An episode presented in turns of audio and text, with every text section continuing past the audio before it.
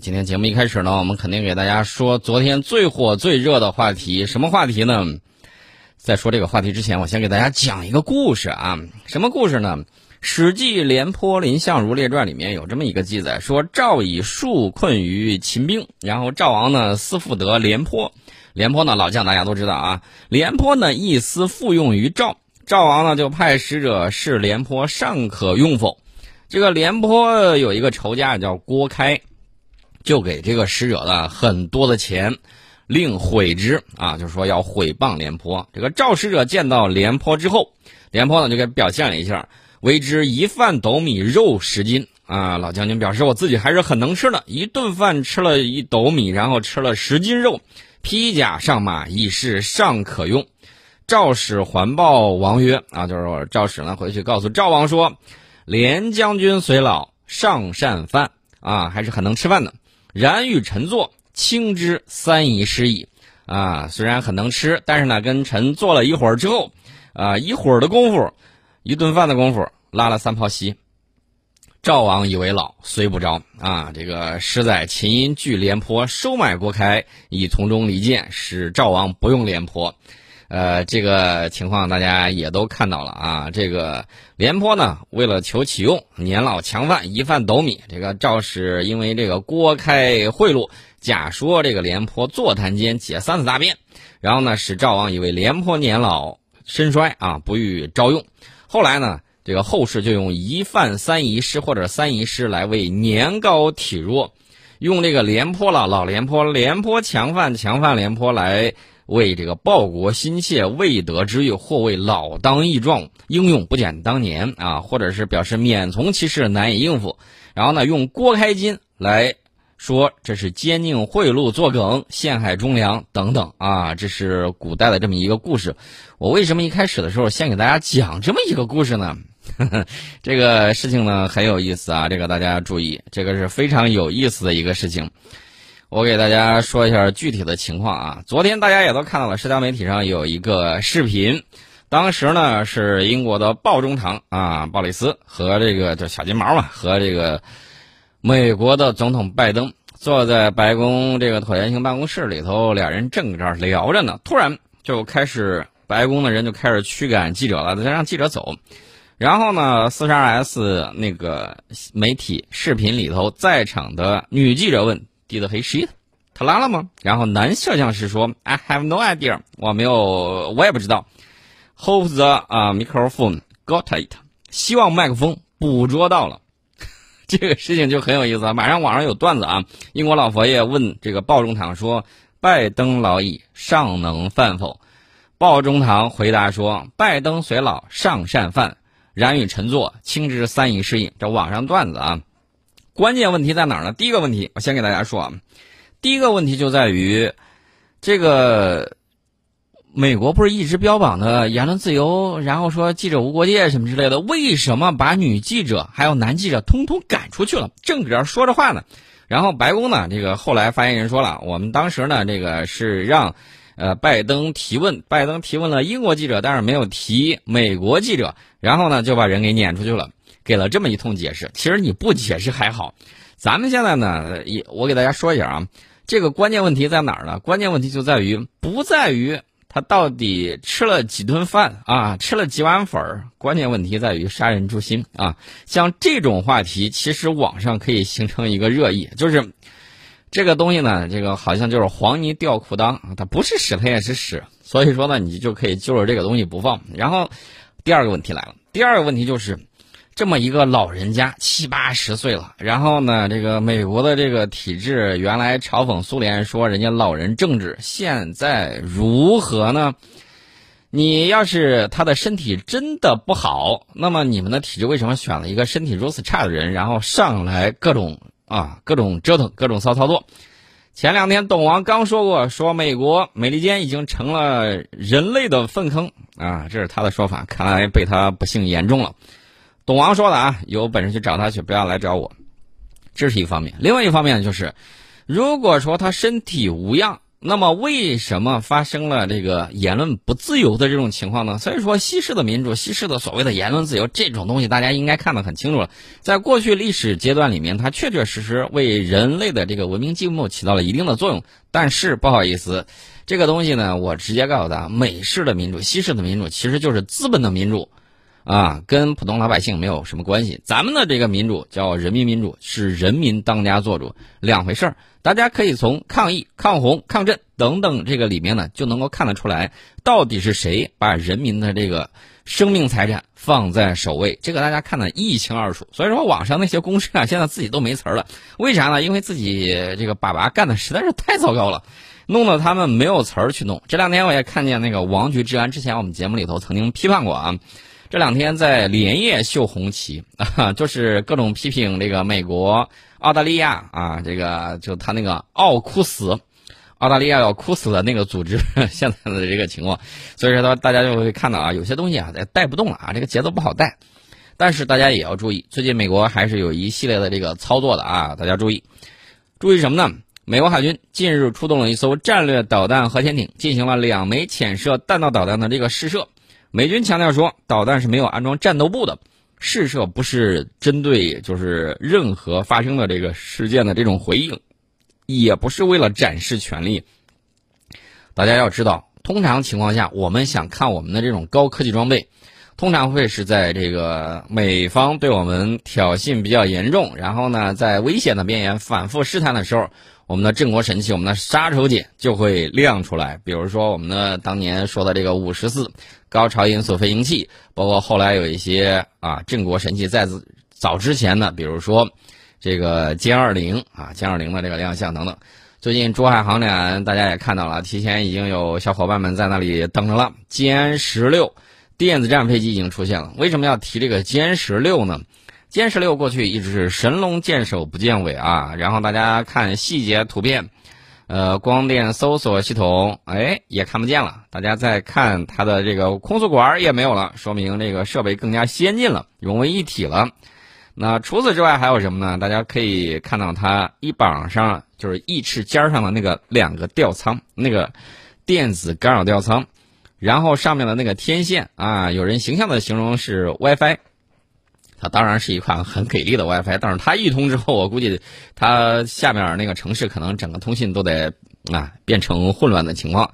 这个电子战飞机啊很厉害的啊，大家说有多厉害呢？大家还记得不记得美军的 F 十八咆哮者电子战飞机？这个 F 十八咆哮者电子战飞机呢，据说在红旗军演里面曾经。追着 F 二十二屁股后头使劲打，把 F 二十二都击落了。这是模拟空战里面，所以说呢，这个 F 十八咆哮者电子战飞机的作战能力是很强的。当然，我要给大家提醒一下，F 十八 EF 超级大黄蜂这个机体，它还是一个中型机，它不是重型机。像歼十六这种重型平台，那充分说明了两个问题。第一个问题就是载油量大，航行距离远，作战半径比较给力。第二个这个特点就是它的这个载荷比较多，然后它可以干什么呢？它可以它搭载的电子设备能力比较强，功率比较高，啊，这是两大特点。还有一个特点的话，那就是刚才我们说的，它在翼尖设置的这个电子干扰吊舱。那么翼尖设置的话，它就不会占用底下挂架的这个挂架的这个有效载荷。它可以干什么呢？它可以搭载。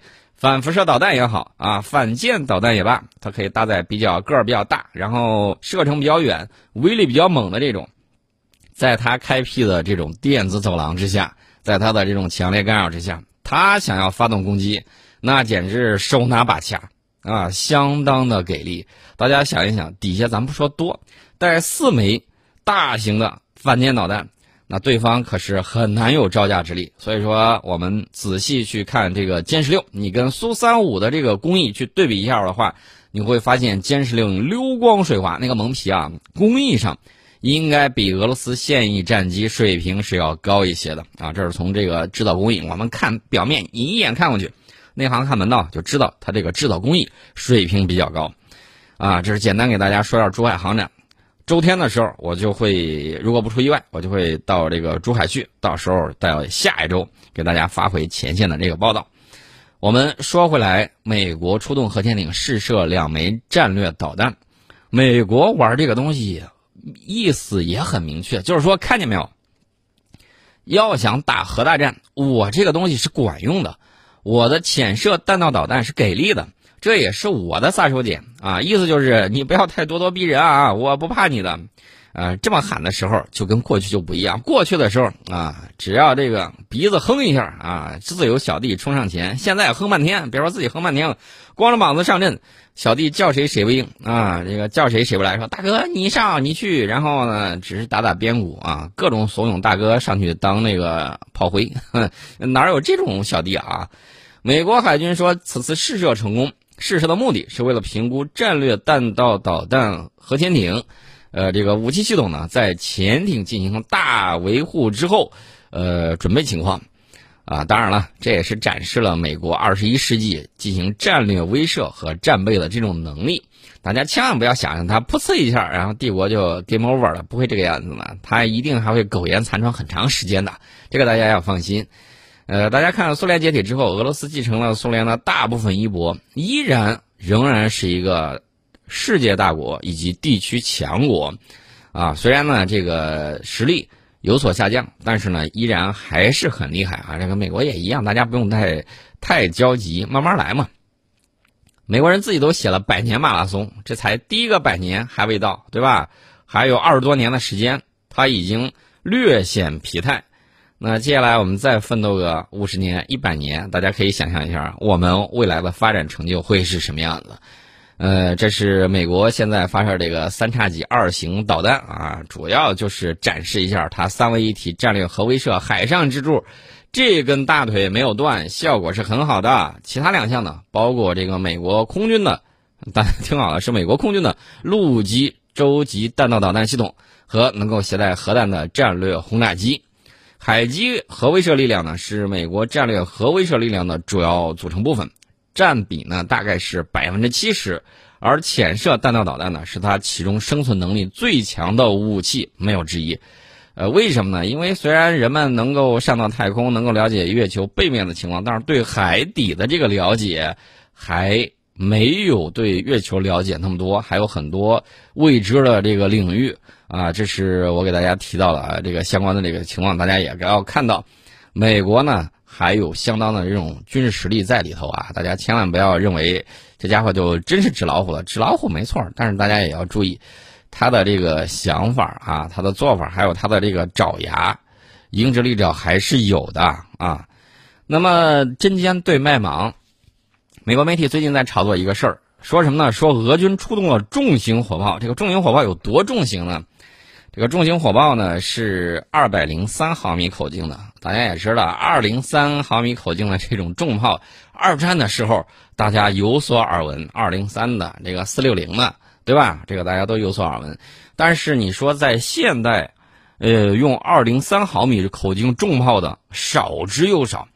那么这一次呢，俄军演练的时候使用了这个苏联时期研制的二百零三毫米口径重型火炮的改进型号，这个代号呢是二 S 七 M。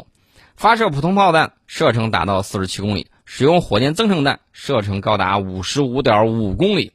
而这种火炮的主要任务，按照这个一美国媒体的说法是，主要是发射核炮弹啊。这个当量呢，可能就是一千吨上下。然后呢，这个肯定这个当量呢稍微小一些，主要使到起到战术核武器的这种作用。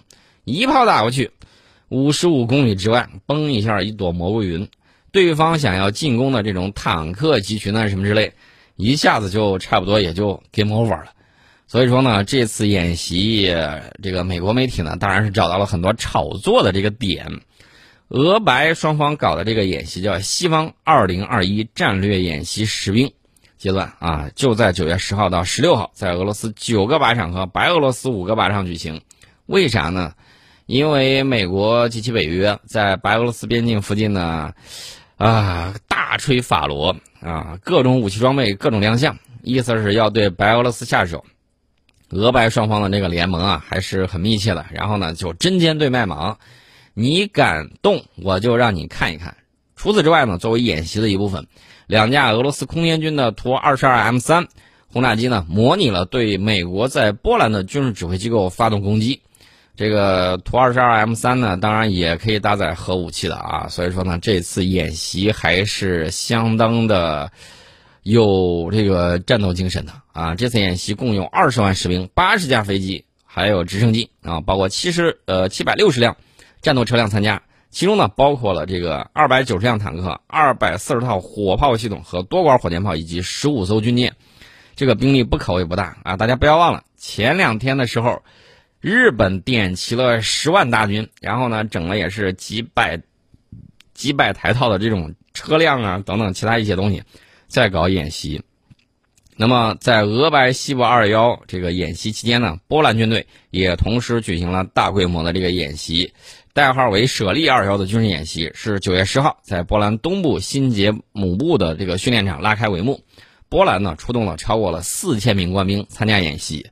大家可以看到啊，这个多方现在是剑拔弩张。你看的时候，咱们不感觉啊，咱们这个感觉不是特别深。但是呢，你看着他们好像是跟演戏一样，那种武戏啊，好像在模拟。在，我告诉大家，如果一旦擦枪走火，这些东西将会变成真的。所以说呢，这个各自双方都是嘿哈后话，什么意思呢？亮肌肉，就是让你看一下，你有进攻的意识，我有这个坚决防御、打防守反击的这种状态。让你看清楚，让你不敢轻易动手，这就是威慑战略啊！互相彼此进行威慑，达到恐怖的这种平衡。那这是这种双方各自的这种想法。当然了，我们反对一切形式的这种恐怖主义，我们也反对这个人类之间的这种战争。但是呢，你想要赢得和平，你就必须要准备战争。我们既不要做宋襄公蠢猪式的仁义道德啊，不能这个样子。也不能穷兵黩武，这样子的话呢，都对自己国家的长远利益是非常不利的。这是我们顺便给大家说了一下。